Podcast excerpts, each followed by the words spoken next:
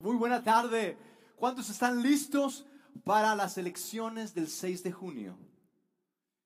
Para escuchar a Dios, veo más para las elecciones del 6 de junio. Quiero hacerles una recomendación.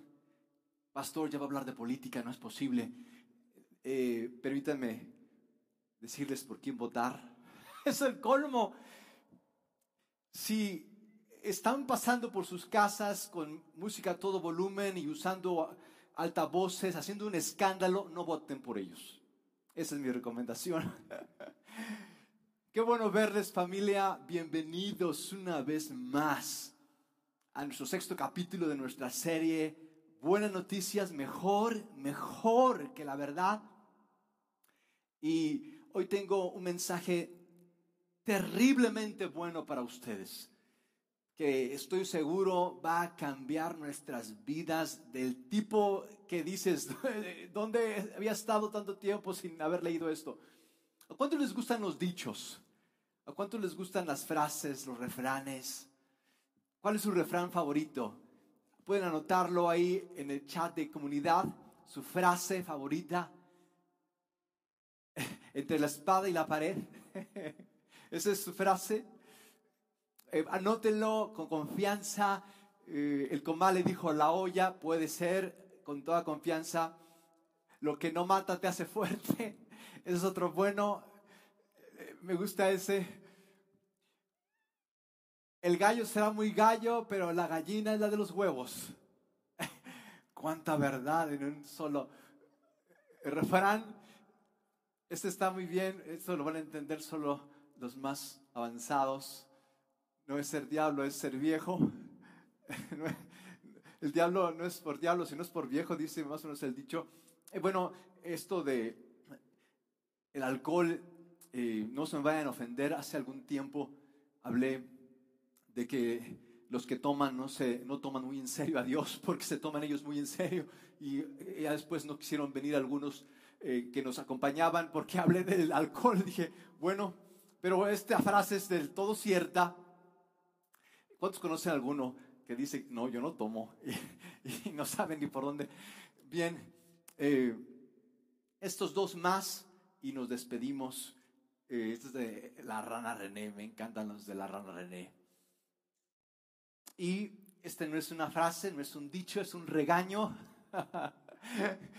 Así, ¿han escuchado a esas personas que te saludan como regañándote? Buenos días. Te dicen buenos días nada más para después decirte, Juan, saca los pájaros, o no sé lo que te digan, el regaño que sigue. A ver, ahora, ¿qué, falta? Yo tengo una frase, me gusta hacer frases, me gusta escribir refranes. Hace muchos años que empecé el hábito de la lectura por algunas frases célebres que encontré. Eso me llevó a la lectura. Las frases célebres despertaron en mí el deseo de leer y desde ahí he coleccionado frases, me encantan las frases. Esta es una frase que yo acuñé, una frase que hice algún tiempo. Dice así esta frase, eh, lo que me hace tropezar es lo que tolero. Esa es una frase que hace años escribí en algún diario y la he llevado conmigo a donde quiera que voy. Lo que me hace tropezar es lo que tolero, no el Todopoderoso. Lo que me hace tropezar es lo que tolero, no el Todopoderoso. Si quieren alguna frase, pídanmelas. Tengo varias de todo tópico y tema. Y esa es la frase, no es una frase, es un versículo con el que Pedro hoy quiere enseñarnos algo que creo puede ayudarnos cantidad en nuestra vida en Cristo y en la vida misma. Esta es la frase, el dicho, el refrán que se encuentra en la segunda carta de Pedro, en su capítulo 2, en su versículo 22. Agárrense bien. Dile a la persona que está a tu lado, agárrate bien. A la persona que está más cercana, a la, que veas más amigable, dile, por favor, sujétese, sujétese. Porque ahí les va la frase de esta semana de nuestro apóstol Pedro pero en ellos se ha cumplido la verdad proverbial. El perro vuelve a su vómito y la puerca recién lavada vuelve a revolcarse en el lodo. ¿Cuántos quieren que lo repita? Estoy todavía pensándolo. Dejémoslo ahí. Vamos a orar, ¿qué les parece? Yo creo que Dios tiene algo que hablarnos hoy y nada mejor que escuchar. Yo sé que podemos pensar, es que necesito que Dios responda aquí, necesito que Dios me toque acá, necesito que Dios se presente aquí, pero mis amigos, lo que tú y yo debemos de pedir continuamente es escucharlo. Señor, dame un corazón que te escuche. Eso es lo que más, esa debería ser nuestra continua oración. Quiero escuchar, quiero escuchar. ¿Por qué? Porque sus ovejas oyen su voz, Él las conoce y, las, y ellas lo siguen.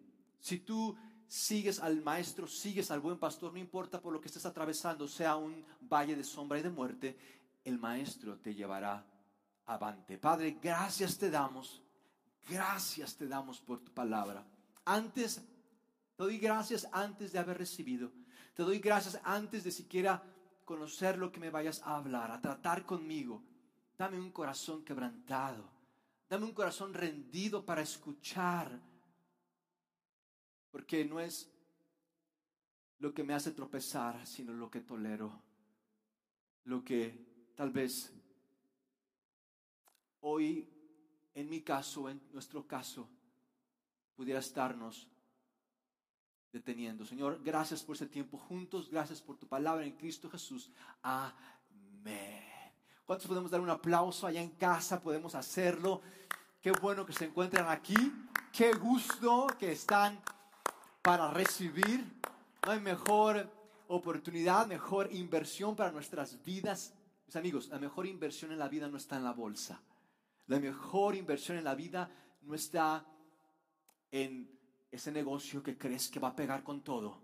La mejor inversión está en escuchar a Dios, a otros y a nosotros mismos, en ese orden, en ese orden. De modo que quiero compartirles este fragmento de la carta de Pedro en su segundo capítulo, en su capítulo 2, en su versículo 17, hoy concluimos el capítulo 3 de el capítulo 2 y la próxima semana comenzamos el capítulo 3 de esta increíble carta de Pedro, amigo de Jesús, quien traicionó a Jesús tres veces, no le bastó una vez, tres veces lo hizo y Jesús lo escogió para dirigir su iglesia, su organismo universal.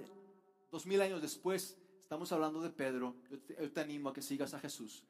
Los amigos de Jesús.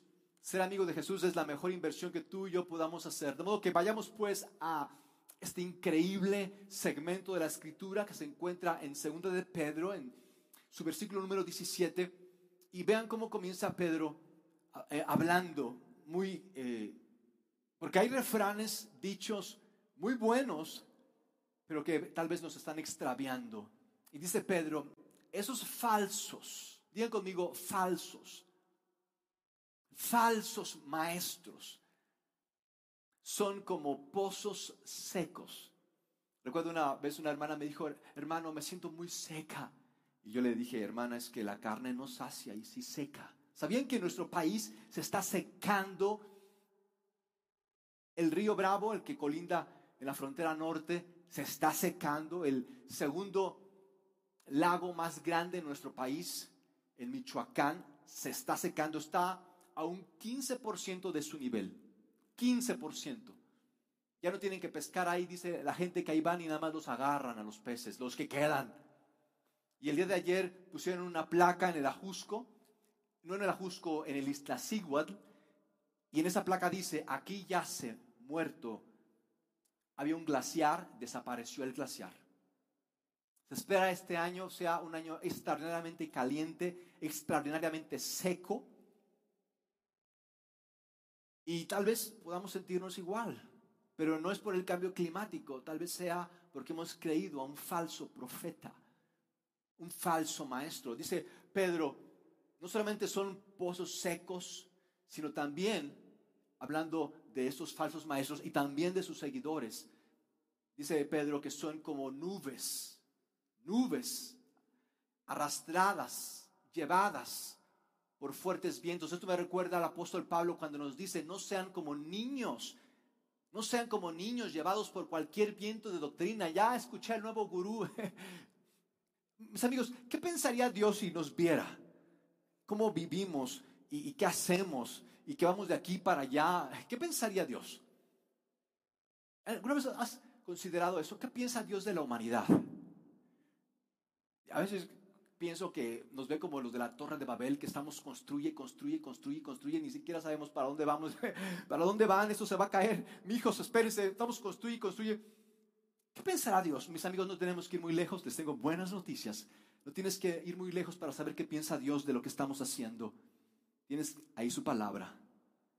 Y para que no nos perdamos en el siguiente gurú, tendencia o también campaña política que nos vaya a marear, mis amigos, esto es lo que nos dice Pedro que consideres, que quiero que consideres detenidamente. Ve esto. Esto, esto está, pero como para decir, gracias Señor por lo que me hablaste. Pero Dios los castigará, vean esto, y los echará para siempre a la más profunda oscuridad. Vean esto, para quienes pensaban que el infierno era solo llamas y fuego y calor, vean esto, es oscuridad. Vean esto, y no solamente es una oscuridad, hay profundidades de oscuridad. ¿Conocen personas que se enojan? ¿O, o conocen personas que se espantan de que Dios vaya a echar a la gente al infierno? ¿Conocen personas? ¿Cuántos conocen personas de que se enojan o se espantan de que Dios vaya a echar personas al infierno? En primer lugar, mis amigos, déjenme decirles que Dios no nos manda al infierno, nosotros decidimos ir ahí. Y como Dios dice, bueno, ahí quieres ir, bueno, ahí va, ahí va uno. Hay que, eh, al final de nuestras vidas solamente va a haber dos opciones. Hice tu voluntad o quiero mi voluntad. Ok, tu voluntad, muy bien. Mis amigos, a mí no me espanta ni me enoja de que Dios envíe gente al infierno. ¿Saben? A mí, a mí, me, a mí me sorprende que me vaya a mí dejar entrar en el cielo. Señor, ¿estás tú seguro eh, a mí no me espanta que Dios eche, digo, Señor, lo merezco, Señor, eh, Señor, el infierno no es el problema. Yo digo, Señor, ¿cómo vas, ¿cómo vas a permitir, cómo permites de que vayamos al cielo? Eso me sorprende vez tras vez, que Dios nos permita, siendo quienes somos, nos permita entrar en el cielo. Señor, ¿estás seguro? Te lo voy a echar a perder de nuevo. Seguro, y después si te fallo, que nos permita, imagínate eso, nos permite entrar en el cielo, ser parte de su gloria, una nueva creación, todo nuevo, donde no va a haber pecado, no va a haber más enfermedad ni dolor. Un lugar limpio, sin contaminación, sin corrupción, sin políticos. Bueno, políticos también son, eh, los amamos en Cristo Imagínate que nos permita ir a un lugar tan perfecto. ¿Quiénes somos nosotros después que echamos a perder todo esto? Que nos dé una oportunidad así. Señor, es como para que tú digas, te entrego mi vida, con lo, que, lo que tú digas, como tú digas, quiero amarte, servirte cada día, aun y cuando yo tenga que enfrentar cada día mi dolor. Escuchen esto, escuchen esto. Porque tal vez hoy pensamos de Dios como el culpable de nuestro dolor. Es el dolor que nos detiene de Dios. Es el dolor lo que nos detiene de Dios, de abrazar su causa, de hacer a Cristo nuestro Señor, de vivir para Él, de amarlo con todo cuanto somos. Y quiero hoy tratar esto y Pedro lo va a tratar. De modo que están listos para lo que Pedro quiere decirnos. Este es el título de mi mensaje. El título de mi mensaje es regresar a lo mismo o regresar a Dios. Díganlo conmigo, regresar a lo mismo o regresar a Dios. ¿A dónde vamos a regresar, mis amigos? ¿Regresar a lo mismo o regresar a Dios? Que vaya que tiene sus muy diferentes resultados. Hay diferencia entre regresar a lo mismo y regresar a Dios. De modo que vamos a ver lo que Pedro nos dice en cómo no regresar a lo mismo, no regresar a lo mismo y sí regresar a Dios, a ese Dios que nos ama, que ha preparado un lugar perfecto para cada uno de nosotros y que hoy puede Él comenzar una obra tan increíble en nuestras vidas que tú y yo ya no regresemos a lo mismo, sino al increíble destino que Dios nos preparó. Dice Pedro, hablando de estos falsos maestros, eh, hablando de estos falsos, pronuncian discursos arrogantes. ¿Qué significa arrogante? Que solamente se, habla de mí, de lo que puedo hacer, lo que puedo lograr. Arrogancia eh, tiene que ver con acerca de mí. Discursos arrogantes y huecos, como son arrogantes. Mis amigos, el orgullo solo infla, no llena. Yo sé que vivimos alimentándonos de todo lo que pueda levantarnos el autoestima. Es que es la autoestima, la tiene muy baja. Vamos a darle un poco de orgullo. Mis amigos, el orgullo infla, no llena. Huecos. Apelan al, vean esto, apelan a los deseos de la naturaleza humana. Lo que quieres, lo que tienes, lo que puedes, lo que sabes. Esos falsos saben manejarnos, saben manipularnos, saben vendernos. Apelan a los deseos de la naturaleza humana y seducen a los que acaban de apartarse. Seducen. Son los másters de la mercadotecnia. Usan la mercadotecnia. Este mundo en el que vivimos es utilitario, mis amigos. Busca cómo usarte, busca cómo aprovecharse de lo que quieres para venderte algo. La mercadotecnia, y les animo a leer un libro de Seth Godin que dice, todos los, todos los em, eh, mercadólogos son, mentirosos. Perdónenme los mercadólogos, yo no, yo no escribí ese libro. Así se llama el libro, todos los mercadólogos son mentirosos. La mercadotecnia nos crea necesidades cuando esas mismas necesidades es lo que me lleva, dice, Pablo, dice Pedro en este fragmento de su carta, a creer discursos huecos y arrogantes. Seducen a los que acaban de apartarse de, vean esto, no solamente así como que, bueno, es que está viendo cómo hacerle y le está echando ganas y está viendo cómo ayudarse vendiendo esto y estafando a la gente. No solamente es esto, vean esto, es una vida de corrupción. ¿Qué es esto? Una vida de mentira, así es. Una vida de corrupción, de engaño, de apariencias. ¿Saben qué es lo que más nos esclaviza, mis amigos? Lo que más nos esclaviza no son los Estados Unidos y el FMI y el nuevo orden mundial. Lo que más nos establece es el engaño. Nos dejamos de otros tanto como nos engañamos. Vivimos creyéndonos cosas que no son, vendidas por personas que nos seducen por medio de nuestras pasiones y deseos para atraparnos en una carrera sin fin, donde estamos en constante prisa y preocupación, en lugar de esa paz que Dios nos ha dado en Cristo. Y bueno, dice Pedro, hablando continúa hablando de ellos porque aquí es cuidarnos de lo que nos están enseñando. Tú y yo estamos hoy expresando lo que nos están enseñando. ¿Qué te están enseñando? ¿A quién escuchas? Y tú puedes decir, bueno, es que yo no conozco a ningún falso maestro y profeta. Bueno, nada más necesitas ir a YouTube y a Instagram y darte cuenta cómo está lleno ese mercado, cómo hay templos ahí, eh, donde quiera vas a encontrar que te están vendiendo falsas enseñanzas, falsas engaños amigos, ¿permitirías tú un entretenimiento que te envenene? Vivimos envenenándonos con entretenimiento. Les prometen que serán libres de hacer lo que quieran, pero ellos mismos, vean esto, tú vas a ser libre, vas a ser rico, vas a lograr tus sueños, vas a tener lo que deseas. ¿Realmente somos libres? ¿Realmente podemos ser libres? ¿Seguro? A ver, ¿qué me quieres vender? Les prometen que serán libres de hacer lo que quieran, pero ellos mismos no pueden dejar de hacer el mal. Y no es que estén robando un banco o como algún candidato por ahí que dicen que eh,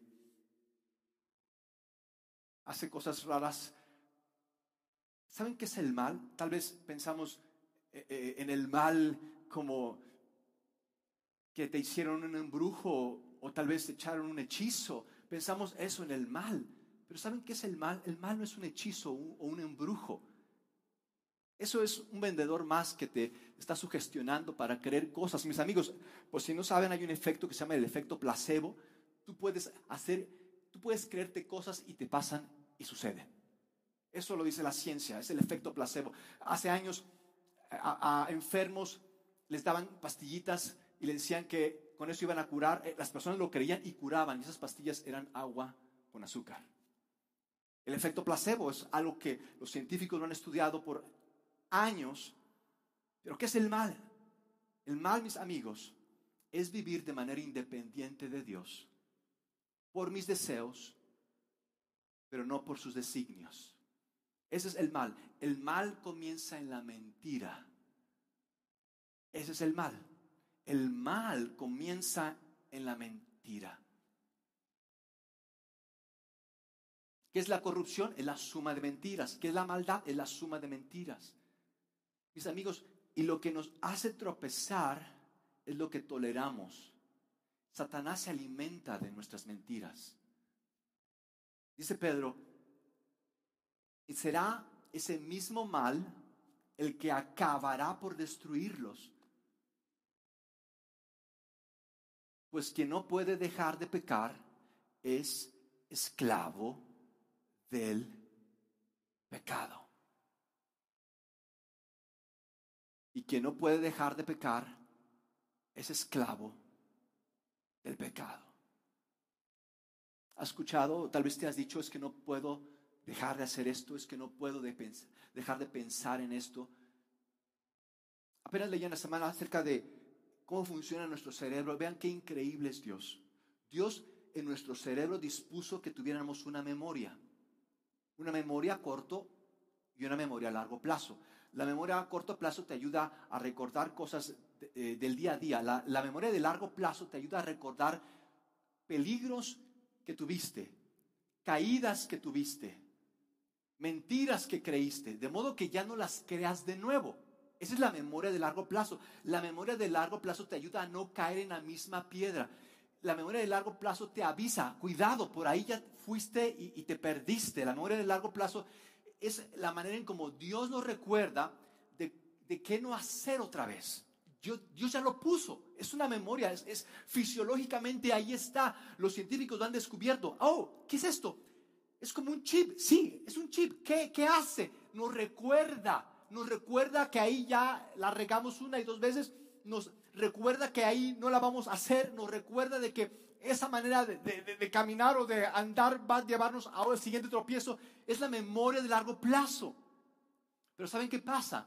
En lugar de recordar y regresar a Dios, en lugar de recordar el peligro que está delante y darle la vuelta, recordamos nuestras dudas, recordamos nuestras decepciones y recordamos nuestro dolor. ¿Por qué hacemos eso? ¿Por qué, por qué habríamos de hacer eso? De cerrar esta memoria y quedarnos con lo último que me hicieron. Dios, para, yo sé que algunos no creen en la evolución, pero aquí yo estoy de acuerdo con los que creen en la evolución. Miles de años, millones de años desarrollando este cerebro que nos hace diferentes de los, de los eh, animales. 300 eh, centímetros cúbicos de procesamiento tan poderoso en nuestro cerebro para que no usemos la memoria que nos ha dado Dios? ¿Por qué? Quiero preguntarles, ¿por qué es que regresamos al dolor en lugar de regresar a Dios? Tal vez hoy se está enfrentando algo que tú te, tú te digas, ya no puedo más con esto. Tú tal vez estés en un momento de suma decepción, y, tal vez hasta digas, es que Dios, ¿cómo fue posible que tú hayas permitido esto? ¿Cómo fue posible, Dios, que tú me hayas hecho esto? Tú me pusiste el pie. Esto es culpa tuya. Podemos llegar a pensar que Dios no existe y está en nuestra contra. Podemos llegar a pensar eso. Podemos llegar a pensar de Dios como del diablo. Y que todo el mal que hoy vivimos o todo el mal que hoy vemos no es un mal nuestro en el que regresamos al dolor en lugar de a Dios, sino es un mal externo de otros que nos quieren hacer viviendo en miedo, viviendo en culpa, viviendo en vergüenza. ¿A qué regresamos? Si tú y yo regresamos al dolor, tú y yo vamos a seguir repitiendo lo mismo. Aunque tú te prometas mil cosas, aunque tú cantes todos los días tu canción favorita, aunque tú te memorices la Biblia, si tú regresas a tu dolor, en lugar de regresar a Dios, tú vas a repetir lo mismo. Si tú hoy te encuentras en algún ciclo de ansiedad, en algún ciclo de amargura, en algún ciclo de avaricia, tú estás regresando al dolor, no a Dios. Cuando tú regresas a Dios, tú regresas al amor. Cuando tú regresas al dolor, tú regresas a la ansiedad, a la amargura, a la avaricia. ¿A qué estás regresando? ¿Por qué, ¿Por qué regresar a lo que tú sabes que necesitas evitar? ¿Por qué regresar a lo que tú sabes te va a dañar? ¿Por qué regresar a lo que tú sabes te va a cortar de lo que tú sabes necesitas más, que es a Dios y su verdad? ¿Por qué, ¿Por qué, seguir creyendo recuerdos que no existen? ¿Por qué, ¿Por qué, seguir creyendo en cosas que ya no son? ¿Por qué, ¿Por qué seguir creyendo mentiras que me dijeron? ¿Por qué seguir creyendo en cosas que he creído que son solo maneras en que otros han enriquecido de mi ingenuidad?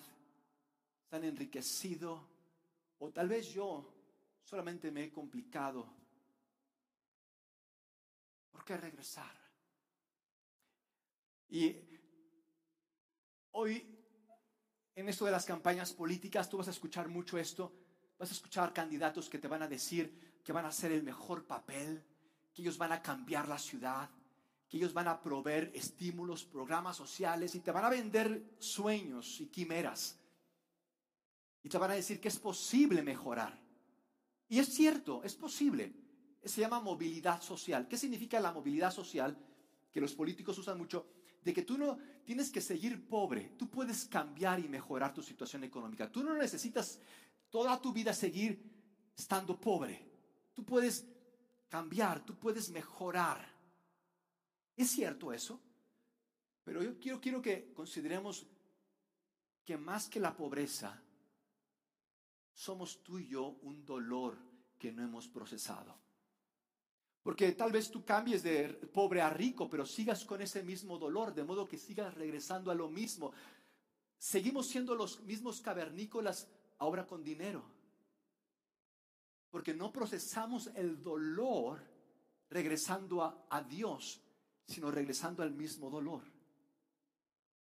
De modo que en tu origen, si tú regresas a Dios, tu destino será otro. Si tú regresas a tu dolor, tu destino será lo mismo. Es un ciclo que no se puede romper, porque tu, origen es el dolor, no es Dios. ¿Y por qué no regresamos a Dios? ¿Y por qué regresamos al dolor cuando alguien me falla, cuando las cosas no salen? ¿Por qué no volvemos a Dios reconociendo que que no lo sabemos todo? ¿Por qué no regresamos a Dios reconociendo que no somos Dios y que hemos fallado y que más que hemos fallado somos pecadores?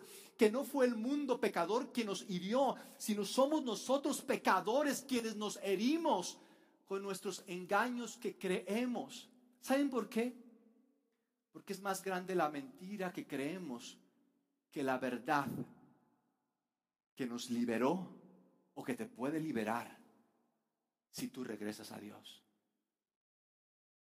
Mis amigos, en el fondo, en el fondo, este es el problema. En el fondo es que despreciamos a Dios y apreciamos nuestro dolor. Nos gusta nuestro dolor. Preferimos nuestro dolor. Y díganme si eso no es un engaño. Pero vivimos así. Dice Pedro, hablando de, de nosotros que ya no estamos en el dolor, que hemos salido del dolor para regresar a Dios y que tal vez tú has experimentado cierta paz, tal vez has experimentado cierto cambio. Vean lo que dice Pedro respecto a eso. Además, los que han conocido a nuestro Señor y Salvador Jesucristo ya no siguen el ejemplo de los pecadores en este mundo. Ya no siguen. Si tú regresas al dolor, estás regresando al camino de los pecadores, estás regresando a la manera y tal vez para ti regresarse a ese trabajo en el que te has obsesionado, tal vez esa pareja en la que te has encontrado vez tras vez con la frustración, tal vez ese dolor sea para ti ir a cierta adicción que por algún momento te cubra ese dolor, tal vez para ti sea regresar a ese ambiente con esas personas en donde tú crees que la, que la cosa, la cuestión, lo que tú estás enfrentando va a cambiar para darte cuenta al día siguiente que sigue siendo no solamente lo mismo, sino es algo peor. Ya no siguen el ejemplo de los pecadores de este mundo. Ya no vivimos por nuestro dolor. Ya no vivimos por lo que me hicieron. Ya no vivimos por lo que pasó. Ya no vivimos por quien me dejó. Ya no vivimos por esa decepción. Ya no seguimos el ejemplo de los pecadores.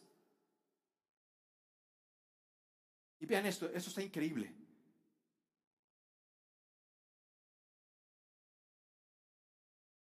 Amigos, tú y yo regresamos a lo que conocemos. Es por eso tan importante que tú conozcas a Dios. Te sabes la Biblia, cantas bien bonito tu, tu alabanza favorita, pero si tú regresas al dolor y no a Dios, tú no conoces a Dios. Vas a la iglesia, hasta brincas. Tal vez haces una donación, te gusta cierta canción, pero si tú regresas al dolor y no a Dios, tú no lo conoces. ¿Y sabes por qué, ¿sabes por qué no lo conoces?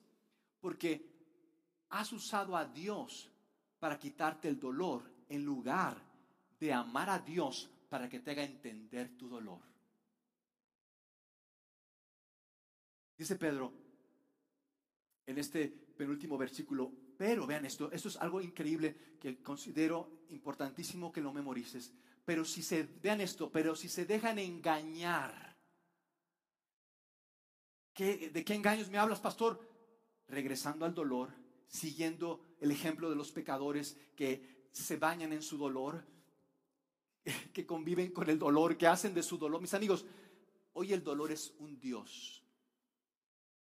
Vivimos para nuestro dolor para la gloria de Él. Pero si se dejan engañar con esas cosas y además se dejan controlar por el pecado, quedarán peor, vean esto, quedarán peor que antes. ¿Conocen personas que fueron tal vez, tal vez un tiempo a la iglesia? ¿Conocen personas que tal vez por algún tiempo estuvieron leyendo la Biblia? ¿Conocen personas que por algún tiempo dijeron que creían en Dios, pero hoy las encuentras secas, frías, distantes? Escucha esto, mis amigos, escúchenme en esto. Así como en la vida nada funciona a medias, el cristianismo no funciona a medias. Jesús mismo dijo, Preferiría que fueras frío o fueras caliente, pero por cuanto eres tibio, te voy a vomitar de mi boca. Nada funciona en esta vida a medias, menos, menos el seguir a Cristo. Es que me falló, es que yo confiaba en Él. Nada funciona en esta vida medias, menos el seguir. O estamos regresando al dolor o estamos regresando a Dios. Si tú, si tú estás regresando al dolor, es más de lo mismo. Si tú estás regresando a Dios, vamos a ver una diferencia. Dice Pedro concluyendo este pasaje, les hubiera sido mejor nunca haber conocido, nunca, vean esto, ¿Cómo? Ni siquiera todo eso, tantos años, yo quiero que me duelan mis diezmos, todo lo que di a la iglesia. Vean lo que dice Pedro, les hubiera sido mejor nunca haber conocido el camino de la justicia en lugar de conocerlo y luego rechazar el mandato que se les dio de vivir una vida santa.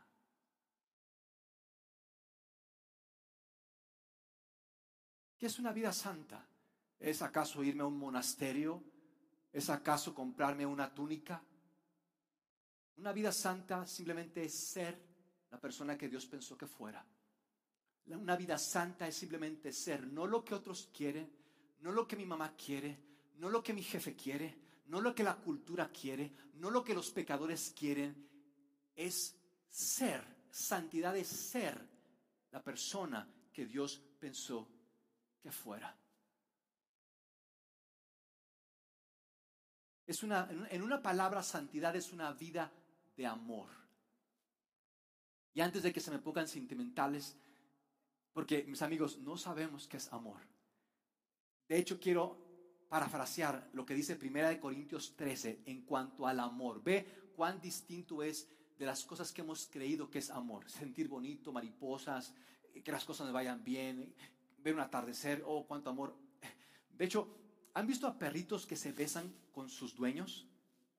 Eh, eh, ¿Cuántos lo han hecho? No lo nieguen. Yo sé que hasta de lengüita se dan.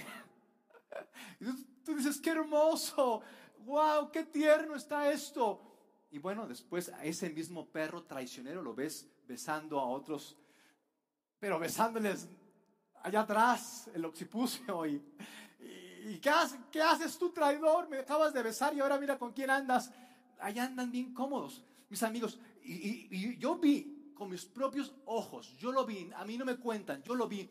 Recuerdo haber visto, estaba, era un árbol y había mucha popó, no sé de qué era, si de caballo, yo creo que era de perro. Y estaba un perro ahí comiéndose esa popó que estaba a la sombra de ese árbol. Comiéndose la popó, así, con singular alegría así como si fueran croquetas, entrándole, entrándole. Perro traidor, me andas ahí besando. Pero pensamos en, el amor así, pensamos, ay, es que el amor es ayudar a un perro de la calle y, y, el amor es no comerme a un puerquito. Pensamos de eso en el amor. Mis amigos, 1 Corintios dice, si yo doy todo lo que tengo a los pobres, pero no tengo amor, de nada me sirve. Si lo entrego para que sea quemado mi cuerpo, si sé todos los misterios y todas las profecías y todas las lenguas y todo el conocimiento, pero no tengo amor, de nada me sirve. Y después dice Pablo, me encanta Pablo, pero también Pedro, Pedro y Pablo. Pablo dice, el amor, vean, esto, léelo en tu casa, 1 Corintios 13, así comienza Pablo diciendo, el amor acepta todo con paciencia. Así comienza el amor. El amor acepta todo. No, pues ya que, y pues ni modo, y Dios, ahí después te las verás conmigo. No, con paciencia. Todo lo cree, todo lo soporta, todo lo confía, nunca deja de ser. Wow, tú dices, si eso es el amor, nunca he amado. Así es andamos creyendo lo que nos vende el internet, de lo que es el amor, andamos creyendo mil cosas menos el amor. Gálatas 5, versículo 22, dice Gálatas 5, versículo 22, el fruto del Espíritu es amor. De modo que tú y yo no podemos amar si no es por el Espíritu. Y aquí está mi conclusión. Regresar a Dios te hace vivir en el Espíritu regresar al dolor te hace vivir en la carne, en el pecado, en tu decisión, en tus deseos. Es que mira, que ahora sí, que no sé cuándo, que van a ver quién. Regresar a Dios te lleva a Jesús. Regresar a Dios te lleva a Jesús. Y, y Pedro concluye este párrafo que leímos hoy Vamos a concluir con lo que comenzamos, pero en ello se ha cumplido la verdad proverbial. El perro vuelve a su vómito y la puerca recién lavada vuelve a revolcarse en el lodo. ¿Supieron de este puerquito que se comportaba como perro? Fue un video viral. Es que siempre había vivido con perros. Eh, era un puerquito alemán. Está hermoso, ¿verdad? El puerquito. Eh, ya hasta ladraba el puerquito. Hay un libro que en la semana me encantó. Se llama ¿Por qué no aprendemos de la historia? Así como que me llegan libros justos para lo que les voy a hablar. Eso es de Dios, yo creo. Este libro lo escribió un historiador político, eh, militar, estratega británico, el, el, principio del siglo. Increíble libro. Es así como, mis amigos, está, este libro está a la par del arte de la guerra de, de este autor chino, Sun Tzu, de hace miles de años, que es considerado como que una joya, una Biblia para, para eh, todos los que quieren saber cómo ganar en esta vida, el arte de la guerra, este está a esa altura. ¿Por qué no aprendemos del pasado, de la historia? Increíble libro. Bueno, eh, él dice eh, que la mejor lección que podemos aprender no es lo que podemos saber, sino lo que tenemos que hacer de lo que nos ha pasado. Y bueno, es increíble el libro, se lo recomiendo. Quiero darles nada más un ejemplo. El autor habla de un hombre que se llama Otto Bismarck, un hombre alemán que logró conjuntar a Alemania. Antes Alemania era un conjunto de pueblos nómadas, tribus salvajes, eh, bárbaros, eh, algo, un descontrol. Era, Alemania era un desgarriate. Y llega este hombre y une a todas esas tribus, hace que Alemania se vuelva una potencia mundial. Y tú dices, este hombre que tenía conexión divina. Y de hecho le preguntaban, ¿usted cómo le hace? ¿Cómo logró ser ese político? ¿Dónde estudió? ¿A qué escuela fue? ¿Con quién se junta? Así le preguntaban, ¿cuáles son sus mentores? Eh, ¿Fue a Harvard? Y cantidad y cantidad de preguntas. Y él respondió, ni soy especial, ni me junto con gente inteligente, ni soy eh, aristócrata. Mi secreto es este. Mi único secreto es este. Me encanta estudiar la historia. Quien aprende de sus errores, aprende de lo que le pasó. A mí me gusta aprender de los errores de miles y miles de personas en miles y miles de años atrás. Dice este hombre, es más importante aprender del pasado que querer descubrir el futuro, que querer alcanzar el futuro. El mejor tiempo no es mañana, no fue ayer, no es hoy. El mejor tiempo es aprender del pasado. ¿Y no les parece que la historia de la humanidad es esa? Repetir lo mismo, hacer lo mismo. Vivimos en ciclos, tal vez tengamos más tecnología, pero seguimos con el mismo trato de los cavernícolas de hace miles de años, seguimos violentándonos, seguimos viviendo en nuestra burbuja, seguimos deshaciéndonos, seguimos ensañándonos. ¿No les parece?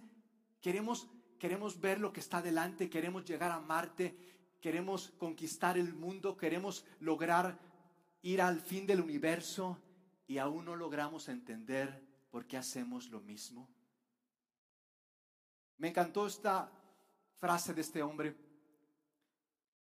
En cuanto este hombre, Otto Bismarck, este hombre, este héroe alemán que unió a Alemania, lo único que hago es aprender. No es descubrir mi enemigo y qué es lo que ha hecho y hacia dónde va y, ver hacia dónde lleva el futuro y encontrar el futuro y hacer pronósticos del futuro y ver que el futuro no me vaya a afectar, dice este hombre, lo único que hago es aprender del pasado. Tal vez tú y yo estamos muy preocupados de qué va a ser mañana, y, tal vez estás preocupado de la crisis y la pandemia y si no me alcanza y si mañana viene una crisis y si no puedo pagarle la universidad a mis hijos y si me quedo sin empleo. Vivimos pensando, vivimos obsesionados, mis amigos, con el mañana. Vivimos perdidos con lo que puede pasar mañana. Vivimos perdidos de escaparnos del pasado. de no procesar nuestro dolor. De modo que quiero preguntarte, ¿qué Dios te está llamando a procesar en tu pasado? ¿Estarás dispuesto a volver a Él para enfrentar tu dolor? ¿Estarás dispuesto a enfrentar tu dolor al regresar a Dios? ¿O vas a regresar a tu dolor para enfrentar a Dios? Esa es la decisión que hoy pongo delante de ti. ¿Vas a enfrentar tu dolor para entonces regresar a Dios? ¿O vas a regresar a tu dolor para enfrentar a Dios? Y mira, y que voy, y que te vas a ver. ¿Vas a, ¿A dónde volverás? La medida de nuestro avance, mis amigos, es la medida de que tú y yo regresemos a Dios. Procesemos nuestro dolor y que ese dolor nos disponga. No importa lo que tú y yo atravesemos, nos disponga para aprender a amar. Padre, cuántas gracias te damos. Gracias, gracias por este mensaje que tiene más de dos mil años. Sí, lo que acabamos de leer tiene más de dos mil años y lo estamos leyendo otra vez y tal vez mañana se nos olvide porque regresamos al dolor y no a Dios. Y vamos a seguir en lo mismo, culpándonos con vergüenza de, de quién es Jesús y lo que ha hecho por nosotros, con miedo del mañana, con miedo de lo que me pueda pasar, con miedo de lo que no tuve, con miedo de lo que me hicieron. O vamos a creer con todo el corazón, de modo que regresemos y no paremos, sino hasta, sino hasta estar unidos a Cristo. Regresemos y no paremos, sino estar, hasta estar completamente unidos, siendo uno solo con Cristo y su causa. ¿A dónde vamos a volver? ¿A dónde vamos a volver? Padre, en el nombre de Jesús yo te pido por cada uno de los que hoy están aquí y los que están viendo esta transmisión. Tú conoces su vida y conoces sus hábitos y conoces a dónde vuelven y conocen y conoces cuáles son sus verdades y conoces sus corazones. Yo te pido, Padre, que más que sus circunstancias cambien y que mañana ya tengan a esa persona que quieren o, o el trabajo que buscan o salgan de ese problema, yo te pido que, Señor, sus corazones se abran, sus corazones se quebranten para comenzar este proceso. No importa lo que pueda costar este proceso, no importa lo que signifique este proceso, pero que comiencen este proceso de regresar a ti. Señor, cuando alguno de ellos lo haga, cuando esa persona, ese amigo lo haga de regresar honestamente a Dios, Señor, muéstrales tu gracia en ese primer paso que puedan dar, ya sea en su deseo de bautizarse, ya sea en su deseo de servir, ya sea en su deseo de hablar con alguien sobre lo que están pasando, ya sea en su deseo de encontrarse contigo todos los días para derramar su corazón ante ti. Ese, ese paso, Señor, concédeles la gracia, concédeles tu paz, concédeles, Señor, un vislumbre, un vislumbre de tu grandeza en Cristo Jesús. Amén. Vamos a ponernos de pie. ¿Qué les parece ahí en casa? ¿Qué les parece aquí si nos ponemos de pie? ¿Qué les parece si damos, un aplauso grande, fuerte? Aquel que no cambia, aquel que permanece para siempre fiel, generoso, bueno. Te amamos, Señor. Gracias por estar aquí, gracias por acompañarnos. Eh, ya no tengo que decirles, pero quiero decirlo otra vez, gracias a todos los que dan generosamente para hacer esto posible. Si no fuera por su generosidad, mis amigos, si no fuera por su amor a esta causa, muchos de los que hoy reciben este mensaje y tienen esta esperanza, no la tendrían. Gracias, porque yo sé que en los cielos, dice Jesús, que están invirtiendo para los cielos. Cuando lleguen allá los cielos, Dios va a decir, por favor, aquí tenemos esto. ¿Y, cómo, Señor? ¿Dónde fue que es que tú invertiste en lo eterno? De modo que muchas gracias, gracias a todos ustedes.